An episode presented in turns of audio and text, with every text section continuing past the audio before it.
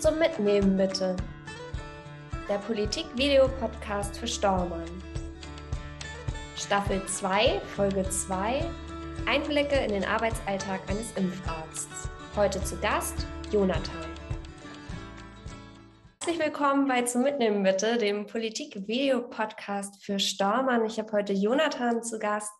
Jonathan hat als Impfarzt in einem mobilen Impfteam gearbeitet in ganz Schleswig-Holstein und vorher in Lübeck Medizin studiert. Hallo Jonathan, schön, dass du da Moin. bist. Jonathan, wie bist du dazu gekommen, Impfarzt zu sein?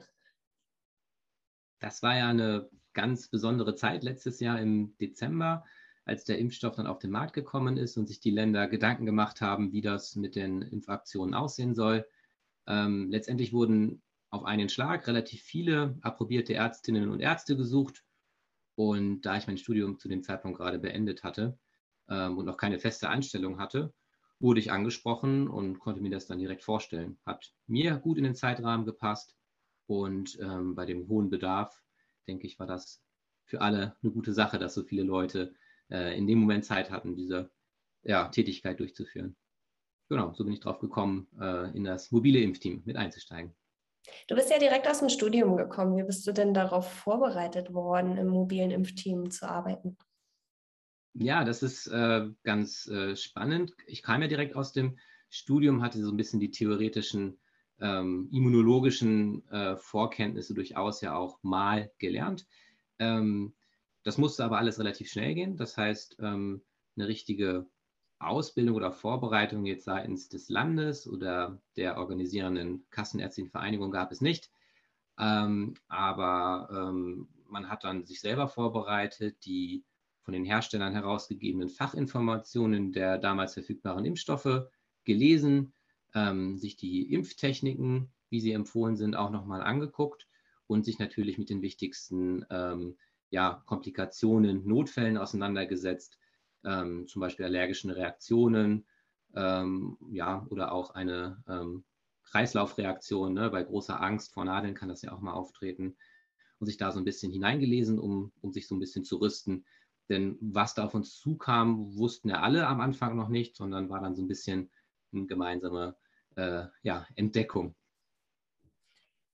Wie sah deine Arbeit dann aus im mobilen Impfteam? Also was ist da auf dich zugekommen?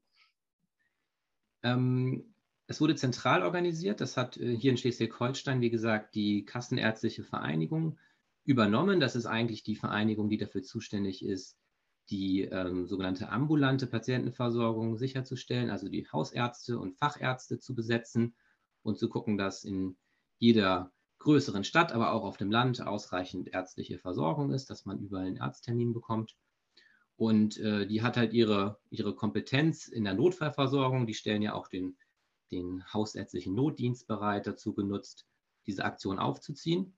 Die haben das also zentral organisiert, haben die Pflegeheime, mit denen wir angefangen haben, angeschrieben, haben den Bedarf festgestellt, haben riesige Listen erstellt, haben ein IT-System aufgebaut, haben mit zusammen mit dem Land Schleswig-Holstein das Material so ein bisschen ähm, ermittelt, was man braucht, den Bedarf ermittelt ähm, und ähm, dann uns letztendlich einen fertigen Auftrag fert, äh, fertiggestellt. Ja, also wir hatten dann eine, eine Liste mit ähm, abzuarbeitenden Impflingen, die waren auch schon namentlich bekannt und sind dann mit dem Auto ähm, in Schleswig-Holstein unterwegs gewesen, haben die Pflegeheime eins nach dem anderen angefahren und haben diejenigen, die sich impfen lassen wollten, dann geimpft.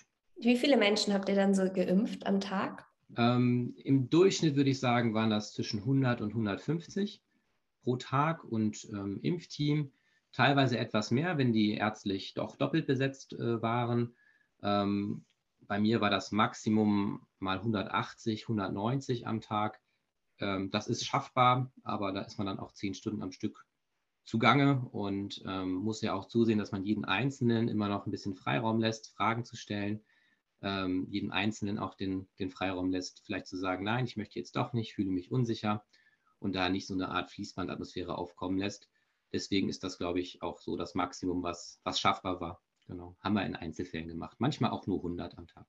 Jetzt ähm, hat sich die Situation ja total verändert. Am Anfang hatten wir noch diese Prioritätengruppen und das ist ja mittlerweile aufgehoben. Man kommt auch relativ schnell an einen Termin, wenn man möchte. Wie hat sich deine Arbeit verändert über die Monate? Ähm, das hat sich sehr verändert, auf jeden Fall. Wie du schon gesagt hast, diese Prio-Gruppen, die waren am Anfang im Mittelpunkt. Ne? Also da war auch unsere Aufgabe, so ein bisschen zu gucken, gehören denn diejenigen, die sich hier eingetragen haben, zu den Prio-Gruppen? Sind die über 80? Arbeiten die in Alten- und Pflegeheimen? Ähm, oder bestehen sonstige ähm, Prio-Gruppen sozusagen, die sie jetzt zu einer sofortigen Impfung ähm, qualifizieren? Und dann haben wir alles, was an Impfstoff verfügbar war, alles auch, was wir personell leisten konnten, auch gemacht. Ne? Also ohne Frage. Das war am Anfang im Mittelpunkt, alles, was wir äh, hatten, zu verfeuern, wenn man so möchte. Und ähm, die Patientinnen und Patienten waren angemeldet ähm, und namentlich bekannt. Auch da war, sage ich mal, das Prinzip einfach nur die Liste abzuarbeiten im Vordergrund. Und äh, später dann, als dann auch die Impfbereitschaft nachgelassen hat, das kann man ja so ungefähr auf den Juni, Juli vielleicht dann auch so datieren, da hat man dann gemerkt, dass auch unsere Aufgabe eine andere war. Ne? Also auch die ärztliche Aufgabe aufzuklären, Informationen über die Impfstoffe zu geben, ähm, über Risiken aufzuklären und Rückfla Rückfragen zu klären. Ähm, das äh, ist dann tatsächlich in den Mittelpunkt gerückt. Ja, also da haben wir dann auch teilweise weniger Menschen am Tag geimpft und ähm, wussten nicht immer, wie viele Leute letztendlich zu den Impfterminen kommen werden haben sogar mal aktiv Werbung gemacht, ja, sind mal auf die Straße getreten, haben Plakate gemalt, haben Lautsprecherdurchsagen gemacht, da haben wir uns richtig Mühe gegeben, Präsenz zu zeigen und ähm, ein Stück weit auch die Menschen zu motivieren, ähm, mal vorbeizukommen, auch Fragen zu stellen und diese Möglichkeiten, die wir hier anbieten, dann vor Ort in den Shoppingcentern, auf den Dörfern, äh, die, die Leute zu impfen, dass es auch angenommen wird. Jetzt wurde in Hamburg ja ähm, eingeführt, dass Gastronomen sich auch für eine 2G-Regel entscheiden können, also dass sie nur noch genesene oder geimpfte Menschen in ihre Restaurants und Bars lassen. Glaubst du, dass das nochmal einen Einfluss hat auf das Impfverhalten von Menschen, die sich bisher vielleicht nicht haben impfen lassen? Ja, ähm, könnte natürlich sein. Ich persönlich denke nicht, dass jetzt die Impfquote von ich glaube, wir haben etwa 70 Prozent Erstimpfungen in Schleswig-Holstein jetzt auf 90 springen wird. Also das wird keinen großen Einfluss haben. Ich kann mir aber durchaus im Einzelfall vorstellen, ähm, dass äh, einige Menschen, vielleicht Leute, die sagen, dass das betrifft mich nicht, ähm, die Inzidenzen sind niedrig, in meinem Umfeld gibt es keine Fälle, ich halte mich an die Regeln, hm, dass auch solche Menschen einen zusätzlichen Anreiz bekommen, sich impfen zu lassen.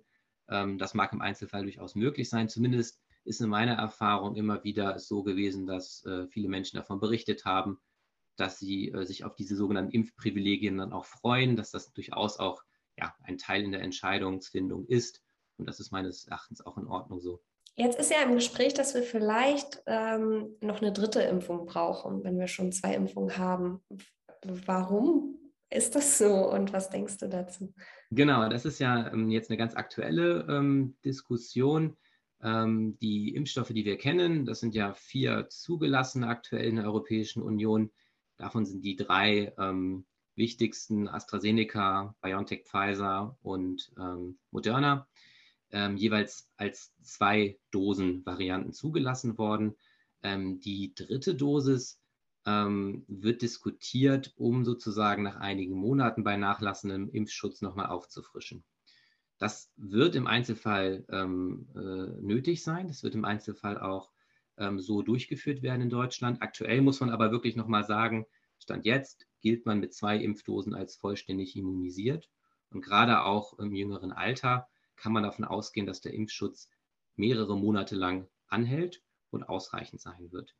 Ähm, es ist bekannt, dass der Impfschutz, das heißt die, die Abwehrzellen, die Antikörper vor allen Dingen, ähm, im Laufe der Monate weniger werden, ja, also dass man sozusagen ähm, weniger Schutz hat, zum Beispiel auch der Schutz in den Schleimhäuten durch spezielle Antikörper nachlässt. Ähm, allerdings ist ähm, gerade wie gesagt bei jüngeren und bei nicht vorerkrankten Menschen der Schutz noch sehr lange ausreichend, zumindest gegen schwere Verläufe. Es gibt allerdings auch Gruppen in äh, Deutschland, auf der ganzen Welt, die sind älter. Da ist es sowieso so, dass das Immunsystem nicht zu stark reagiert, nicht so einen starken Schutz aufbaut oder haben Vorerkrankungen oder nehmen Medikamente. Medikamente, die sowieso das Immunsystem ein Stück weit ähm, ähm, zurückfahren sollen, zum Beispiel gegen rheumatologische Erkrankungen oder gegen Krebs. Und da ist es in jedem Fall so, dass die Impfung wahrscheinlich nicht so gut wirkt. Und das sind natürlich Risikogruppen, ähm, wo man zusehen muss, ähm, dass das aufgefrischt wird. Ja? Sollte da im Laufe der Monate der Impfschutz so doll zurückgehen, dass sie sich auch wieder symptomatisch und auch wieder schwer infizieren können mit dem Coronavirus, dann ist das ähm, eine Personengruppe, die man nochmal impfen sollte. Aber ähm, das gilt in jedem Fall nicht für alle. Und ähm, vielleicht in ein paar Wochen, in ein paar Monaten dann für diese Risikogruppen, dass man das nochmal auffrischt. Ein anderer Aspekt, ähm, was die dritte Impfung angeht, ist sicherlich auch, dass man ähm, schauen muss, ähm, wie viel Impfstoff vorhanden ist, bevor man in der großen Breite, also beispielsweise für alle Bevölkerungsgruppen, eine dritte Impfung anbietet. Ähm, gibt es auch viele Stimmen, vor allen Dingen aus der Weltgesundheitsorganisation, die sagen, ähm, es sollte zunächst der Fokus darauf liegen, ähm, allen auf der Welt eine doppelte vollständige Impfung anzubieten. Und auch das ist wohl begründet, denn ähm, es ist eine globale Pandemie weltweit und ähm, es nutzt relativ wenig, wenn man in den entwickelten Ländern ähm, oder in Westeuropa, ähm, Nordamerika es schafft, die Menschen gut zu schützen und in anderen Ländern die äh, Impfquote so gering ist, dass die Pandemie sich dort ähm, ja, weiter intensiviert oder es sogar noch dazu kommt, dass neue Virusvarianten entstehen ähm, die dann wiederum durch den globalen Verkehr natürlich zurückkommen, auch in, in westeuropäische, in nordamerikanische Länder und vielleicht im schlimmsten anzunehmenden Szenario ähm, so weit sind, dass auch die Impfstoffe nicht mehr wirken. Es ist also am Ende eine politische Entscheidung zu sagen, wir konzentrieren uns auf die globale Impfkampagne, auf die Zweitimpfungen oder wir impfen ähm, zum dritten Mal, dann aber wahrscheinlich nur bestimmte Bevölkerungsgruppen. Das Funktionsprinzip von, von Impfstoffen ist ja so, dass man mit einem Partikel, wenn man so möchte, das kann ein, ein Bestandteil, ein Bruchstück des eigentlichen Krankheitserregers sein oder auch ein abgeschwächter Krankheitserreger bei den sogenannten Lebendimpfstoffen, auf jeden Fall mit einem ähm, Partikel ähm, des Krankheitserregers versucht, das Immunsystem zu stimulieren.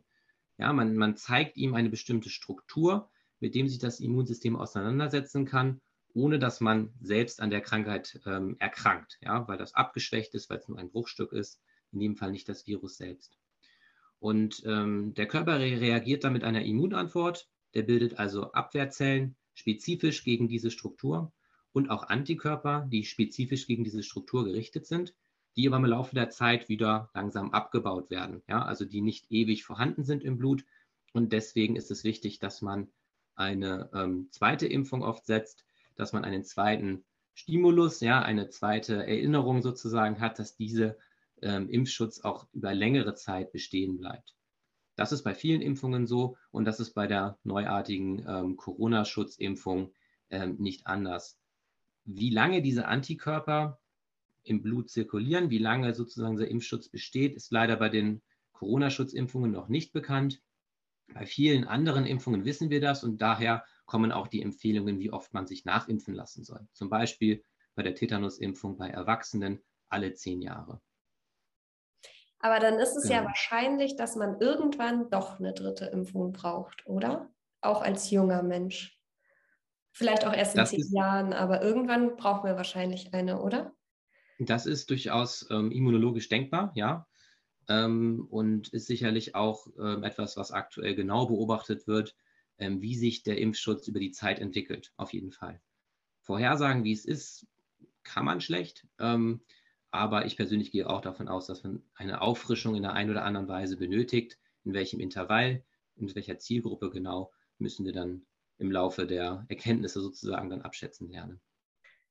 Jonathan, jetzt bekommen wir ja alle irgendwie die gleiche Impfdosis. Egal, ob wir zwölf Jahre alt sind und 40 Kilo wiegen oder ob wir zwei Meter groß sind und äh, 120 Kilo wiegen. Warum? So. Ja, ähm, das hat eigentlich ähm, nur eine Begründung. Das liegt daran, dass der Impfstoff genau so zugelassen ist. Ähm, oft ist es tatsächlich so, dass Medikamente in unterschiedlichen Dosierungen verabreicht werden, zum Beispiel nach Körpergröße, manchmal auch nach Körperoberfläche oder nach Gewicht. Ähm, in diesem Fall ist der Impfstoff aber entwickelt worden von den zugehörigen Pharmakonzernen und zum Beispiel durch Tierexperimente wurde eine bestimmte Dosis angenommen als sinnvoll und diese dann sehr, sehr vielen Menschen. Bei BioNTech zum Beispiel zweimal 20.000 äh, Studienteilnehmern verabreicht und die entsprechende Wirksamkeit und natürlich auch Nebenwirkungen und Sicherheit analysiert. Und mit dieser Dosis wurde ein so gutes Studienergebnis erzielt, nämlich, ja, das war vor ungefähr einem Jahr, eine Wirksamkeit von etwa 95 Prozent, dass diese Dosis ähm, allen, egal wie groß, wie schwer, verabreicht wird, in der Annahme, dass das die Dosis ist, die diese Wirksamkeit erreicht. Es gab sogar mal Überlegungen, die Dosis zu ändern, zum Beispiel bei jüngeren Menschen, wo man weiß, dass das Immunsystem stärker reagiert, eine etwas geringere Dosis zu nehmen, vor allen Dingen auch um Impfstoff zu sparen damals noch. Das hat man allerdings am Ende nicht getan, sondern hat sich ähm, auf die Zulassungsstudien verlassen und den Wirkstoff genau so eingesetzt, wie er getestet wurde. Denn so wussten wir, dass er funktioniert und eine Wirksamkeit erreicht, die wir brauchen. Das heißt, egal wie groß oder klein ich bin, er wirkt aber auf jeden Fall bei mir in der Dosis. Genau, denn in der Zulassungsstudie wurden auch ein großes Spektrum von Menschen sozusagen ähm, mit untersucht. Das heißt, ähm, Männer, Frauen, verschiedene Ethnien, natürlich auch verschiedene Körpergrößen, äh, Gewichtsklassen. Ähm, das ist sozusagen ein repräsentatives Abbild auch unserer Gesellschaft. Und ähm, da ist die Wirksamkeit gegeben. Deswegen können wir das auch in der, ähm, in der Realität, in der großen Gesellschaft so durchführen. Genau. Als du als Impfarzt in ganz Schleswig-Holstein unterwegs warst, hast du da irgendwelche absurden Situationen erlebt, seltsame Geschichten beim Impfen? Eine Menge, natürlich. Man sieht ähm, man sieht natürlich viele ähm, lustige, absurde ähm, Geschichten, wenn man sich Tag ein, Tag aus mit sehr vielen Menschen umgibt. Ähm, in den Pflegeheimen ist es ja auch so, dass man die Leute quasi zu Hause besucht. Ja, die wohnen da ja auch. Das kann teilweise auch mal ganz lustig sein. Wir haben an ganz verschiedenen Orten geimpft, teilweise auf dem Parkplatz, äh, in, in Linienbussen, die von der Gemeinde bereitgestellt worden sind. Und wie gesagt, ganz oft bei Menschen zu Hause in ihren Zimmern. Und äh, das Lustigste, was mal äh, passiert ist, ist, dass eine ältere Dame, ich glaube, die hat im betreuten Wohnen ge gelebt, mir erzählte, dass sie zur Impfung keine weiteren Fragen hätte, allerdings ein Problem hätte, da sie ähm, beim Messen der Temperatur ihres Kaffees ihr Quecksilberthermometer zerbrochen hätte. Und dass ihr erst aufgefallen war, nachdem sie den Kaffee damit umgerührt hatte und ihn ausgetrunken hatte und unten so kleine Kügelchen vorgefunden hätte ob das denn schlimm sei. Da wusste ich dann auch nicht mehr so ganz, was ich dazu sagen sollte. Habe nochmal schnell nachgeguckt, was man bei einer Quecksilbervergiftung machen muss. Am Ende war alles in Ordnung und sie hatte keine Krankheitssymptome.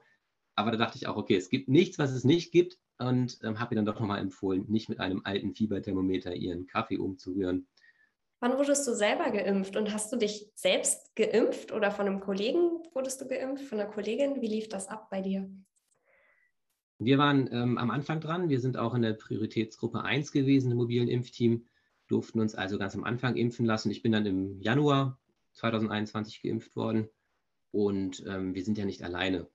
Also klar, ähm, es ist immer eine Ärztin oder ein Arzt mit im Team gewesen, aber auch ähm, zwei bis drei sogar ähm, medizinisches Fachpersonal, MTAs, Arzthelfer ähm, oder auch Pflegepersonal.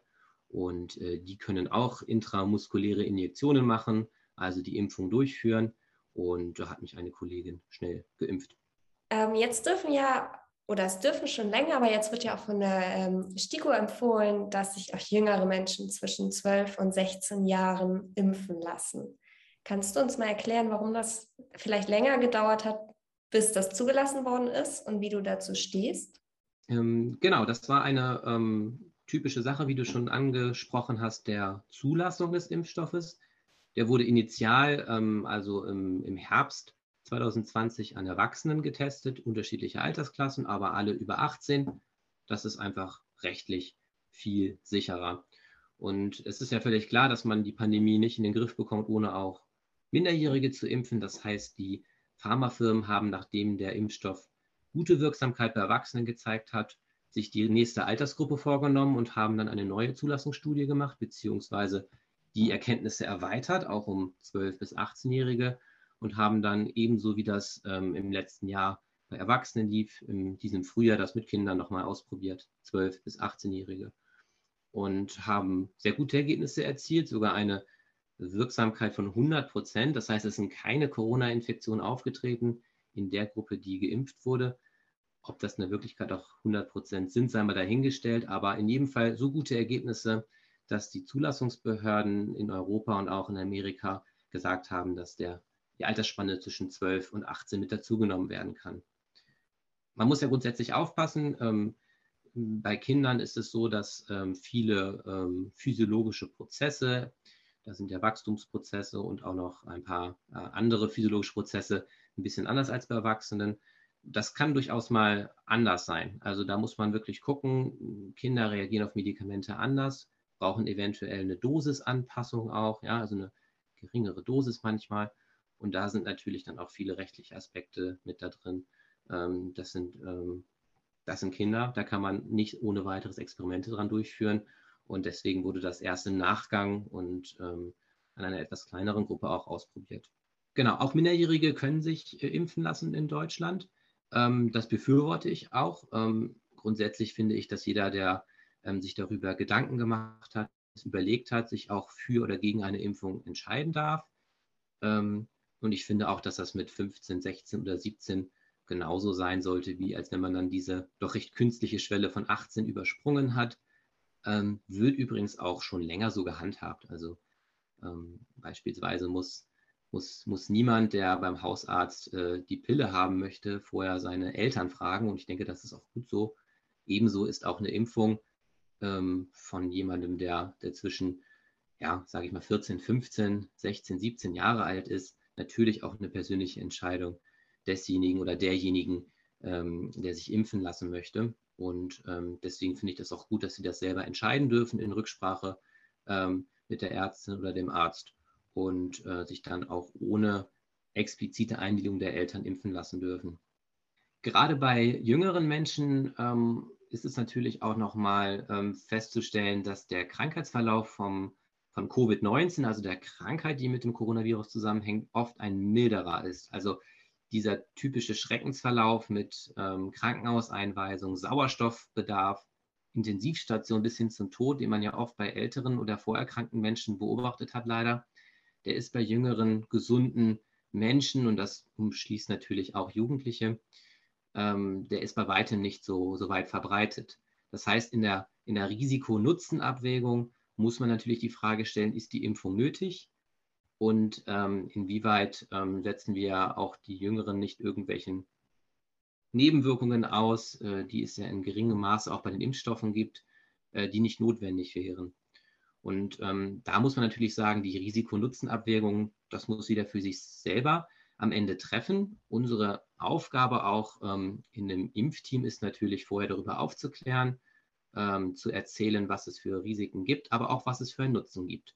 Und der Nutzen der Impfung, der Schutz vor Corona, auch vor der aktuell grassierenden Delta-Variante, der Schutz vor schweren Verläufen und auch vor dem Long-Covid-Syndrom, ähm, der ist in jedem Fall gegeben, auch bei Jüngeren, auch bei Jugendlichen. Und deswegen ist meine persönliche Meinung, dass man da durchaus den Empfehlungen der STIKO folgen sollte und ähm, wenn nichts weiteres dagegen spricht, sich impfen lässt, um sich selber zu schützen, aber auch um die Pandemie Schritt für Schritt in den Griff zu bekommen. Macht es Sinn, dass ich mich weiterhin testen lasse, auch wenn ich schon durchgeimpft bin? Ja, das ist eine sehr gute Frage. Ähm, damit hat sich auch das Robert Koch Institut beschäftigt und schon vor einigen Monaten gesagt, eigentlich ist das Testen nur eine Behelfslösung. Die Impfung ist dem überlegen sogar. Ja, wir reden also über einen besseren Schutz durch die Impfung, als das ein konventioneller Antigen-Schnelltest ähm, erreichen kann. Ähm, man ist durch die Impfung also gut geschützt. Hundertprozentige Sicherheit gibt es leider nicht, aber doch wirklich eine sehr deutliche Reduktion des Risikos. Der Test mit einem Antigentest ähm, ist also eigentlich mehr als Behelf zu sehen, kann natürlich im Einzelfall nochmal sinnvoll sein, aber in der, in der Breite den weiterhin einzusetzen, ist wahrscheinlich nicht erforderlich. Es gibt ähm, Impfdurchbrüche, also eine Infektion mit dem Coronavirus trotz vollständiger Impfung. Ähm, die Zahlen darüber sind allerdings ähm, immer noch recht gering. Wir haben, jetzt habe ich mal nachgeguckt, seit ähm, Januar bis jetzt in den August hinein ungefähr 13.000 Impfdurchbrüche protokolliert. ähm, bei über vier Millionen Infektionen, die in der Zeit aufgetreten sind oder die insgesamt aufgetreten sind. Ähm, das ist doch eine recht geringe Anzahl und oft werden diese Impfdurchbrüche auch gar nicht bemerkt, weil die Symptome fehlen. Weil wenn man geimpft ist, eben nicht schwer erkrankt, sondern beispielsweise das Virus ähm, in Schleimhäuten hat, ähm, quasi im Mund, in den Nasenschleimhäuten trägt, aber selber nicht erkrankt. Das ist ein recht häufiges Phänomen, was auftreten kann, im Einzelfall aber meistens unentdeckt bleibt.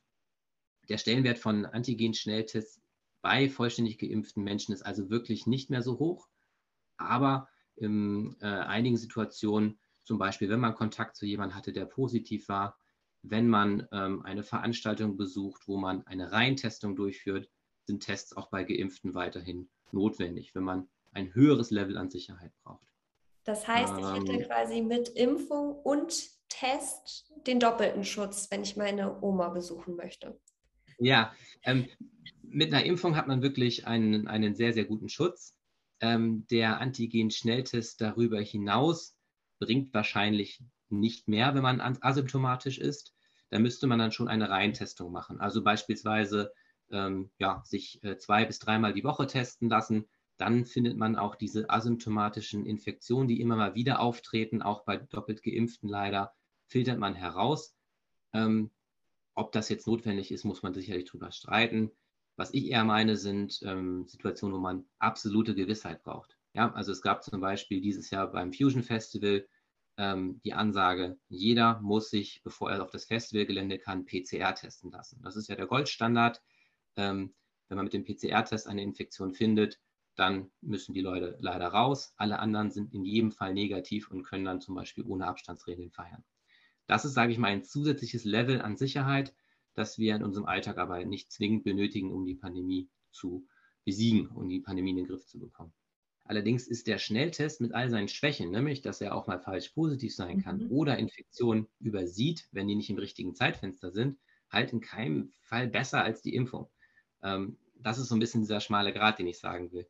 Und wenn man sich wirklich, wenn man wirklich hundertprozentige Gewissheit braucht, ne, das kann die Impfung ja leider nicht leisten, dann muss man zum PCR-Test gehen.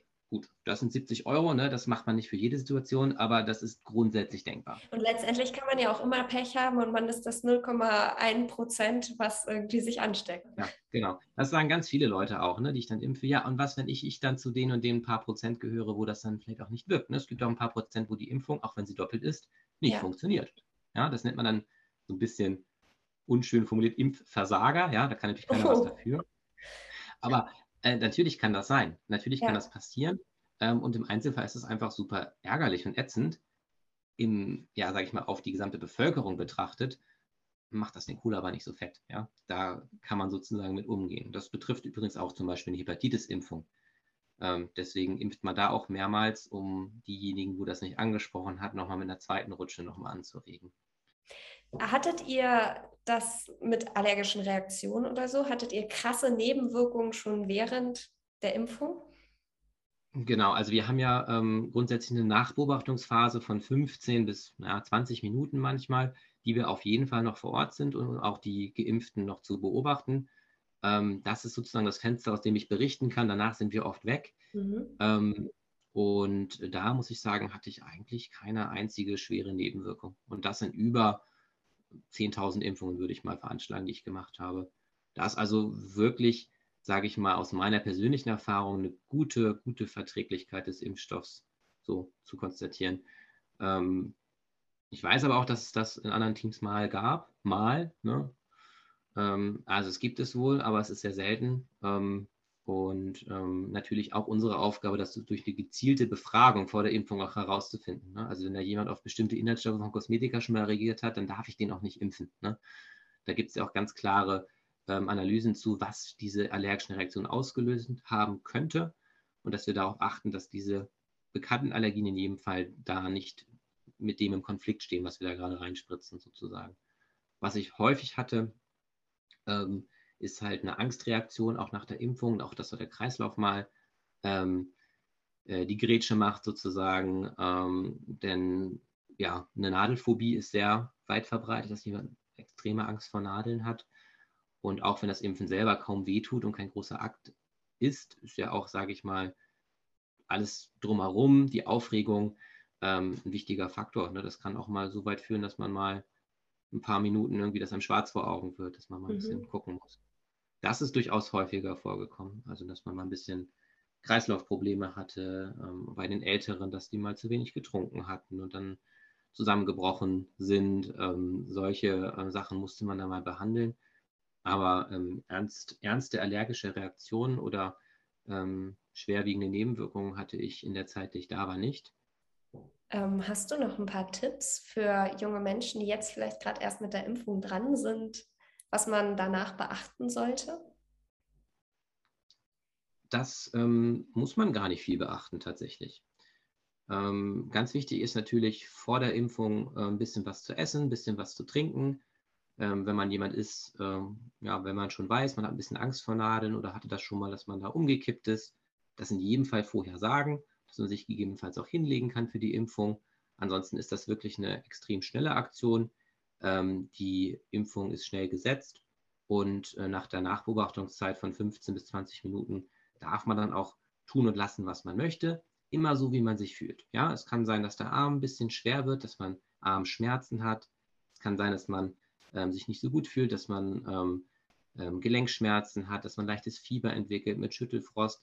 Da sollte man natürlich dann so ein bisschen äh, alles ruhiger angehen, sich vielleicht auch mal eine Stunde eher ins Bett verziehen ähm, und natürlich, wenn der Arm weh tut, nicht unbedingt dann noch äh, Krafttraining machen, aber grundsätzlich ist auch moderate Bewegung, äh, Sport völlig in Ordnung, immer so, wie man sich gerade fühlt. Und äh, viel zu beachten gibt es nach der Impfung dann eigentlich nicht. Zweiten Termin nicht vergessen. Super, Dankeschön.